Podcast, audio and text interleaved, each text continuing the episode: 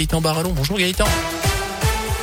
Bonjour Jérôme, bonjour à tous et à la une de l'actu J-11 avant le premier tour de la présidentielle et comme chaque semaine Radio Scoop vous emmène ce matin à la rencontre des électeurs mais aussi des militants pour chacun des candidats en lice. Ils sont 12 au total et aujourd'hui on s'intéresse au Rassemblement National. Céline Boucharda s'est rendue dans un marché de la région pour suivre des, des militants en pleine opération tractage. Bonjour madame, pour une François Macron et avec Marine. Pile de tracts à la main et grand sourire, Antonin vit sa première campagne présidentielle. C'est très intense, on va pas se mentir. Il y a beaucoup de boulot. Faut dire que ben, Marine est bien placée dans les sondages. Ça donne du baume au cœur. Et puis, euh, non, mais on est très sûr de façon de nos programmes, de ce qu'elle propose. On est très sûr de nos convictions. Et elle fait beaucoup pour les jeunes. Euh, ben, du coup, euh, ça me concerne directement. Mais aussi au niveau de toute la population française. Donc, le pouvoir d'achat, c'est très, très important. Je subis plus que de plein fouet l'augmentation des carburants, l'augmentation de l'électricité, du gaz. À ses côtés, Jacqueline, elle a rejoint le RN il y a trois ans seulement. Nous, tout simplement, avec du bon sens, avec de l'humanité, avec un programme solide, on espère convaincre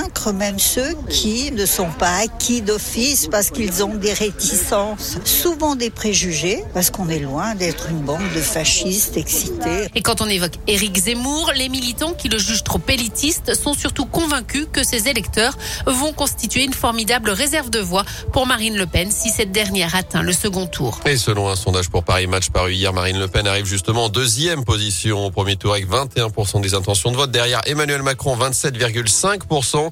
Jean-Luc Mélenchon élu troisième avec 14,5%, 11 pour Éric Zemmour, juste devant Valérie Pécresse. Les autres candidats Yannick Jadot, Fabien Roussel, Anne Hidalgo, Philippe Poutou, Jean Lassalle, Nicolas Dupont-Aignan et Nathalie Arthaud ne dépassent pas les 5%. Dans l'actu également, les poubelles vont rester dans les rues de saint et Les éboueurs sont en grève depuis hier. Ils réclament notamment une prime Covid de 1000 euros, une augmentation des salaires, une amélioration des conditions de travail selon le progrès. Un mouvement reconduit encore aujourd'hui selon le syndicat UNSA. Mouvement qui pourrait s'étendre également euh, du côté euh, de Firmini. Les négociations euh, se poursuivent avec la métropole. La municipalité du Puy-en-Velay dans la tourmente avec cette perquisition menée hier dans les locaux de la mairie. Le parquet national financier a ouvert une enquête préliminaire concernant des soupçons de favoritisme dans, l'attribution d'un marché public, celui de la gestion de la future halle du marché couvert du centre-ville. Marché à 8 millions d'euros sur 10 ans, d'après le site Médiacité. L'un des deux candidats opposants, notamment l'ancien maire Laurent Wauquiez, aurait été délibérément désavantagé dans cette procédure. Une disparition inquiétante à saint Lola, une adolescente de 14 ans, n'a plus donné signe de vie depuis le 22 mars dernier. Ce jour-là, elle n'a pas réintégré son foyer en fin de journée. La police stéphanoise a donc lancé un appel à témoins.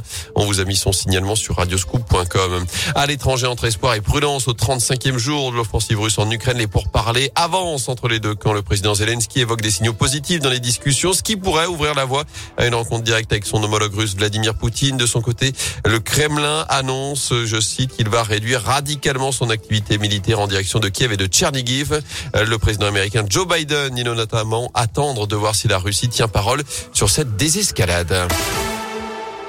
En foot, 1, 2, 3, 4, puis 5-0. Nouvelle victoire de l'équipe de France hier soir face à l'Afrique du Sud en match amical à Lille. Kylian Mbappé a inscrit un doublé, 25 et 26e but en bleu à seulement 23 ans, avec des réalisations également de Giroud, Bagnéder et Gendouzi. Enfin, on connaît sept nouveaux qualifiés pour la Coupe du Monde au Qatar.